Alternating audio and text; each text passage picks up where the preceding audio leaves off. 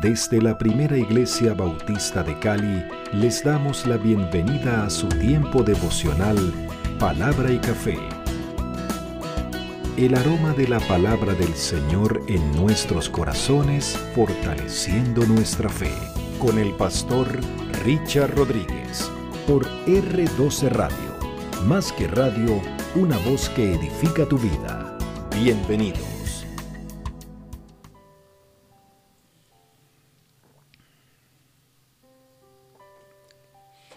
Bueno, muy bien, aquí estamos, mis amados, aquí estamos. Para hoy, para hoy.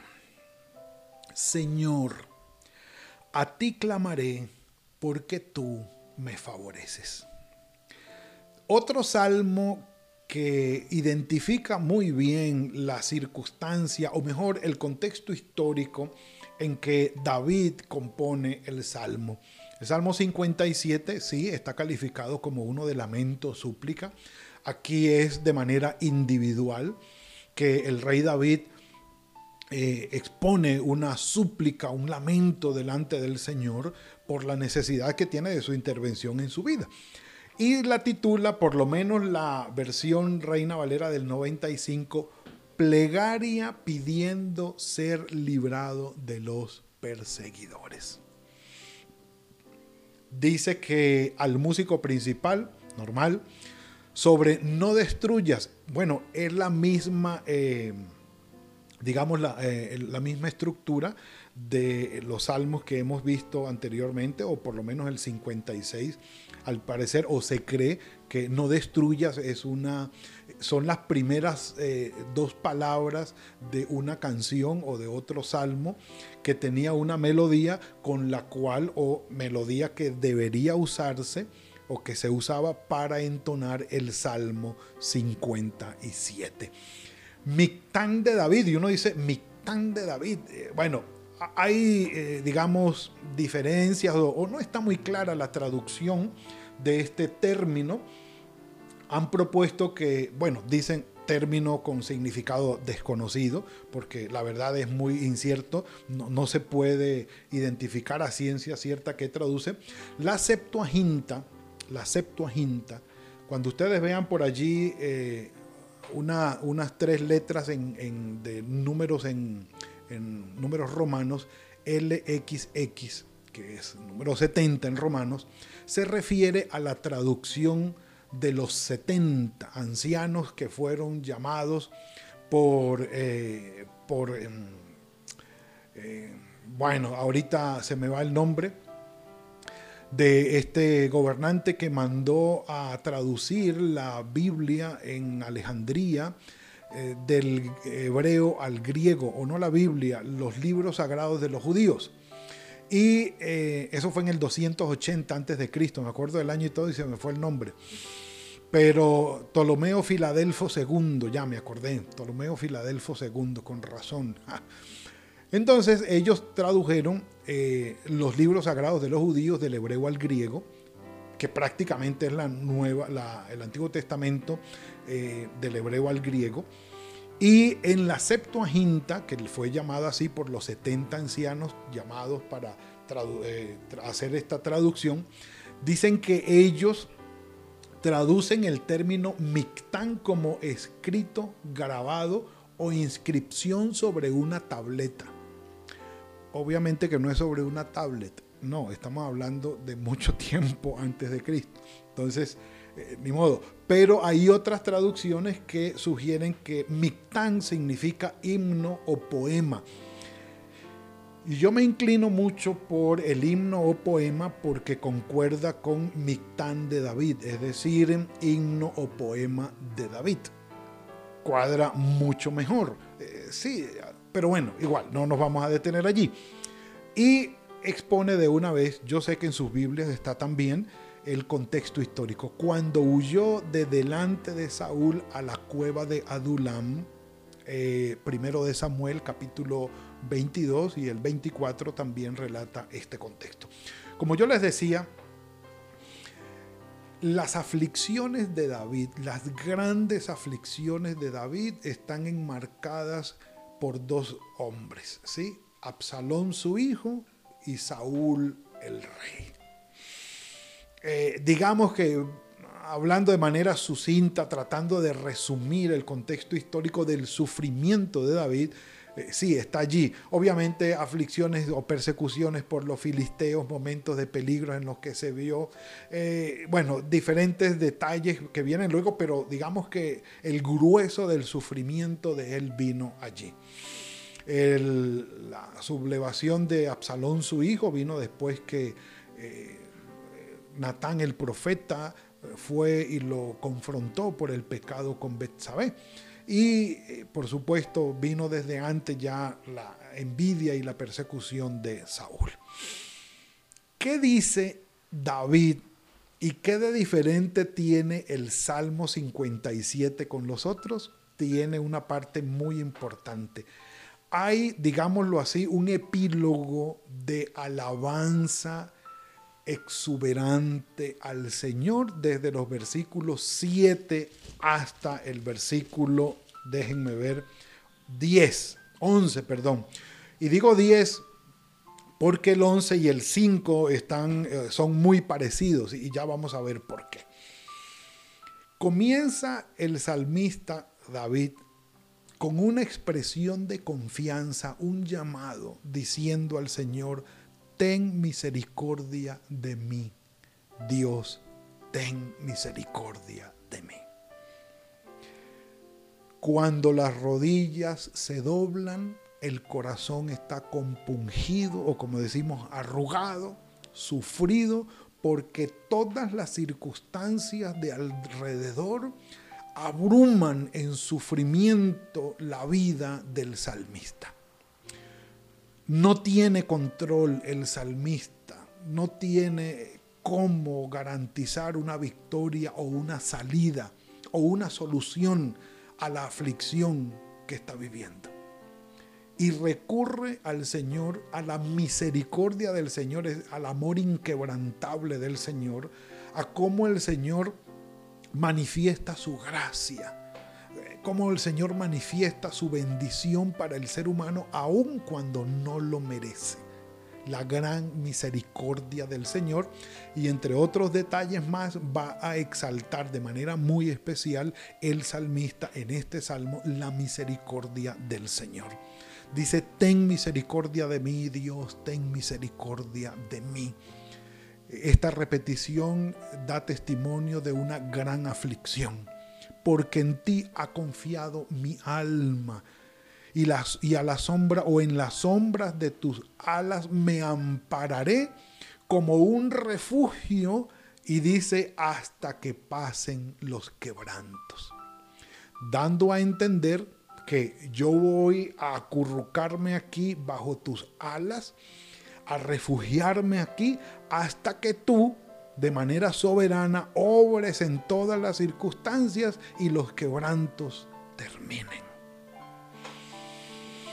Es una manera muy diciente del sufrimiento entrañable que tiene el salmista y de la necesidad imperante de que el Señor intervenga en su vida.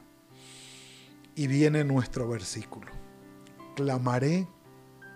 Al Dios altísimo, al Dios que me favorece. Un café por eso. Y ya les digo.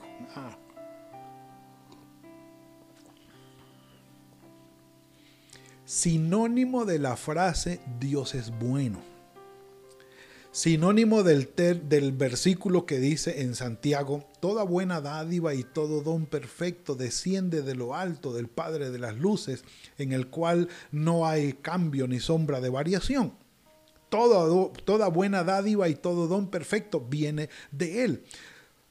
Término sinónimo de Romanos capítulo 12, donde dice la, la voluntad de Dios que es buena, agradable y perfecta. Es decir, Dios en todo su ser, en relación con nosotros como sus hijos, su creación, que venimos de su mano, Él en la manera como se relaciona con nosotros, siempre nos hace bien. Pero pastor y el sufrimiento, pero pastor y la enfermedad, Pero pastor, y las circunstancias que nos abruman, todo, mis amados, está en la voluntad de Él. No tenemos la capacidad de ver las cosas como Dios las ve. Y desde la perspectiva que Él las ve, por lo menos no a la perfección, al igual que Él, no, no tenemos esa capacidad. Pero sí podemos confiar que si el Señor lo permite, es con un propósito y está dentro de sus planes. Él dirá, por ejemplo, que José fuera vendido a Egipto. Clásico, sí. ¿Qué iba pensando José mientras iba en la carreta de los ismaelitas hacia Egipto? Que nada de esto tenía sentido. Despreciados por su familia, casi lo matan sus hermanos, deciden venderlo, lo alejan de su familia y ahora va a un lugar que muy bien pudiera decirse sería de sufrimiento. Y más tarde él dijo, ustedes pensaron hacerme mal, pero Dios cambió todo esto para bien, para bendecir a toda la familia. Aún el sufrimiento, mis amados, está en las manos del Señor y cumple o apoya el propósito y los planes que el Señor tiene. Que no lo entendemos ahora, sí supremamente difícil, sí que debemos guardar silencio, sí, pero tenemos que creer con todo el corazón que Dios nos favorece. El Señor nos favorece. Que a veces nuestra mente y nuestro corazón nos juegan otra jugada eh, diferente, pero bueno, no nos vamos a quedar allí. Dice, Él enviará desde los cielos y me salvará de la infamia del que me acosa. Dios enviará su misericordia y su verdad. Hay esperanza, hay confianza en lo que Él dice en la, en la mera introducción. Pero mire cómo cambia el discurso ahora. Mi vida está entre leones. Ya esto suena como a lamento, como a queja. Dice, mi vida está entre leones. Estoy echado entre hijos de hombres que vomitan llamas. Sus dientes son lanzas y saetas y su lengua una espada aguda. Miren el versículo 5. Exaltado seas Dios sobre los cielos, sobre toda la tierra sea tu gloria. Es como un paréntesis. Y miren el versículo 6. Red han armado a mis pasos. Se ha abatido mi alma. Hoyo han cavado delante de mí y en medio de él han caído ellos mismos. El versículo 4 y el 6 es un lamento, es una queja. Está diciendo, mi vida está entre leones, está corriendo peligro todo el tiempo, todo el tiempo estamos sometidos a sufrimientos, a incertidumbre, a angustia y a preocupación. El 4 dice eso y el 6 también, red han armado a mis pasos, siempre hay peligro, siempre están acechando en contra mía y toda la cosa. Entonces, entre el 4 y el 6 está el 5. Pues lógico, sí, es lógico, claro. Pero aquí en el Salmo 57 recordemos esto. Usted puede adoptarlo como una frase. Entre el 4 y el 6 está el 5. ¿Qué quiere decir esto? Que entre lamento y lamento no te olvides de darle la gloria al Señor. Un café por eso. Ah. Mm. Me gusta la estructura del 4 y el 6 con el 5 en el centro, porque el 5 dice, exaltado seas Dios sobre los cielos, sobre toda la tierra sea tu gloria, mi hermano, mi hermana. Cuando en tu vida estés teniendo una avalancha de pensamientos, de emociones y sentimientos que van acorde con el sufrimiento y te estás quejando, y te estás lamentando y le estás diciendo, Señor, estoy sufriendo, esto me duele, mira aquello, mira aquello otro, mira que por un lado, por decir algo entre nosotros, el gobierno es corrupto, Y mira, por otro lado, los protestantes también nos hacen daño. Entonces, por un lado mal y por el otro también. Y sufrimos por un lado. Y aparte de esto, la pandemia. Y aparte de esto, problemas entre familia. Y aparte de esto, problemas económicos. Y aparte de esto, problemas con los hijos, incertidumbre. Cuando tengas esa avalancha de pensamientos de todo lo que se te está viniendo, no te olvides de hacer un muy buen paréntesis entre el 4 y el 6, pon el 5. Detente, haz un paréntesis, un alto en medio de esa avalancha de quejas y lamentos y dile al Señor, exaltado seas, Señor. Sobre los cielos seas tú exaltado, sobre toda la tierra sea tu gloria, bendito sea tu nombre. Y siga, siga quejándose con todos los que ven. Que ya no hay alimentos, que ahora no hay gasolina, que ahora, listo, que no podemos ir a trabajar, que, eh, bueno, lo que sea, todo lo que se le esté viniendo encima, siga. Pero no se olvide de hacer un buen paréntesis, no se olvide. La conclusión del Salmo es extraordinaria. Listo está mi corazón, Dios mi corazón está dispuesto, cantaré y entonaré salmos. Y no es el órgano cardiovascular, no, no, no, no, no. Estamos hablando del centro de la vida, de los sentimientos, de las emociones, de las decisiones, el corazón del hombre, lo que define la vida del ser humano. Ese es el corazón. Dice, yo estoy dispuesto yo estoy dispuesto. Y mire cómo dice, despierta alma mía.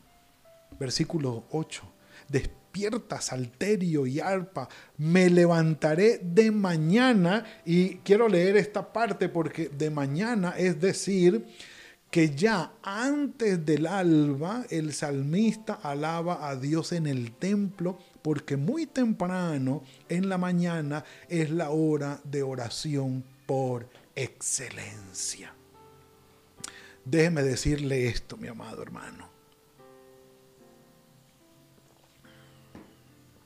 Déjeme decirle esto. Cerciórese de que todos los días usted tenga el desayuno espiritual.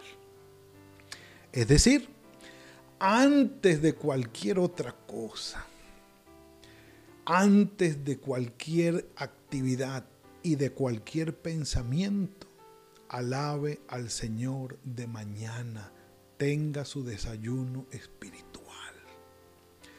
No ponga lamentos y quejas en sus labios, ni en sus pensamientos, ni en su corazón. Despierta, alma mía, despierta, salterio y alma. Me levantaré de mañana, te alabaré entre los pueblos, Señor. Cantaré a ti entre las naciones. Sí, y, y David lo logró todo el mundo canta los salmos de David. Hay, música de allí, porque grande es hasta los cielos tu misericordia y hasta las nubes tu verdad. Desayuna, mi hermano, que tu desayuno emocional, que tu desayuno sentimental, que tu desayuno espiritual, que tu desayuno en pensamiento, en palabra y en actitud sea espiritual. Darle la gloria al Señor alabarlo, bendecirlo, porque la misericordia del Señor no tiene eh, límite, en verdad. Grande es hasta los cielos tu misericordia y hasta las nubes tu verdad. Y mire que termina el versículo 11 como el 5, el que está entre el 4 y el 6. Valga la, la redundancia o lo obvio del asunto. Exaltado seas, y es como un estribillo, exaltado seas Dios sobre los cielos, sobre toda la tierra sea tu gloria. Amén, amén, amén. ¿Se vale quejarse? Bueno, el salmista lo hace como un lamento, como una súplica delante del Señor. Señor, me agobian tantas cosas. No entiendo tantas cosas. No sé qué es lo que está pasando en realidad. Sí, se, se, confunde el asunto. Pero, Señor, yo solamente en ti confío. Y en medio de las quejas, del lamento y de la súplica, que nunca falte una expresión de confianza, de alabanza y de adoración al Señor. Que tu alma lo perciba. Porque aunque ustedes tal vez no lo crean, todos esos pensamientos negativos y sentimientos y emociones negativas nos afectan en nuestro cuerpo. Y lo contrario también es verdad. Las expresiones de confianza, de alabanza, la actitud de bendición, de sometimiento al Señor, de esperanza, todo eso cuando nosotros lo expresamos, Señor, bendito sea tu nombre, exaltado seas, te alabo y te bendigo. Yo sé que tú tienes buenos planes y buenos propósitos para mí. Eso también afecta para bendición nuestro corazón y nuestra vida. Pero que sean expresiones entrañables. Señor, a ti clamaré. Y es nuestra confianza y nuestra declaración de hoy, porque tú me favoreces. Así las circunstancias estén como están, mis amados. Así estemos atravesando a nivel personal o familiar por lo que estemos atravesando. Así estemos como David en la cueva de Adulam, huyendo, amenazado. Aquellos personajes como leones que sus eh, bocas vomitan llamas, sus dientes son lanzas y saetas, y su, lengua es una espada aguda. Y nos sintamos eh, confundidos, eh, sin esperanza, con toda la incertidumbre de lo que vendrá, sin en quién confiar, porque no son confiables ninguno de los que están por allí por fuera, pongamos nuestra mirada en el Señor y digámosle, Señor, solo en ti espero, solo en ti confío, y yo sé que tú me favoreces. Y alabarlo por su misericordia para con nosotros. Padre, bendito sea tu nombre, Señor. Bendito sea tu nombre. Gracias, Señor, porque nos das esperanza y fortaleza en medio de las circunstancias dolorosas, difíciles, Señor. No comprendemos, pero tú sí, Señor. No alcanzamos a garantizar la victoria y el salir adelante, pero tú sí, Señor, y nuestras vidas están en tus manos. Cada uno de los que están aquí conectados, Señor, de los que estamos juntos como una familia de fe, te exaltamos y te bendecimos. Alabamos tu nombre por tu misericordia que no tiene límites con la cual nos cubre. Favorécenos, Señor, porque sabemos que tú nos favoreces, que tú nos haces bien. Tú eres bueno y tu misericordia es para siempre. Gracias por esa expresión de amor que no tiene igual. Tu Hijo Jesucristo muriendo en la cruz por nosotros, para traernos la salvación, para redimirnos de nuestros pecados y para traernos la bendición de tu Espíritu Santo sobre nuestras vidas. Gracias, Padre, porque tu obra sobre nosotros continúa. Bendito seas en el nombre de tu Hijo Jesucristo. Amén y amén. Mis amados, ha sido todo por hoy. Sí, sí, sí. Eh, vamos a tener hoy, claro, la parte de las mujeres a las 5 de la tarde, a las 7 vamos a tener, eh, bueno, a las 5 con la pastora María Elena Chacón, el tiempo de las mujeres de nuestra primera iglesia bautista de Cali, y a las 7 el tiempo de alabanza especial con nuestro hermano Libardo Girón, va a ser algo extraordinario, como siempre, allí, ah, no sé, eso es un refrigerio para el alma. Pero mañana, en palabra y café, si el Señor lo permite, vamos a hablar de un salmo imprecatorio. Un salmo calificado por violento, una plegaria violenta. Allí vamos a explicar de nuevo todo lo que significan los salmos de imprecación y por qué aparecen allí y cómo debemos entenderlos. No se pierdan esta parte mañana a las 7 de la mañana en Palabra y Café, si el Señor lo permite. Que el Señor los bendiga. Gracias por compartir con nosotros este espacio de palabra y café. Hasta una próxima oportunidad por R12 Radio. Más que radio, una voz que edifica tu vida. Que Dios les bendiga.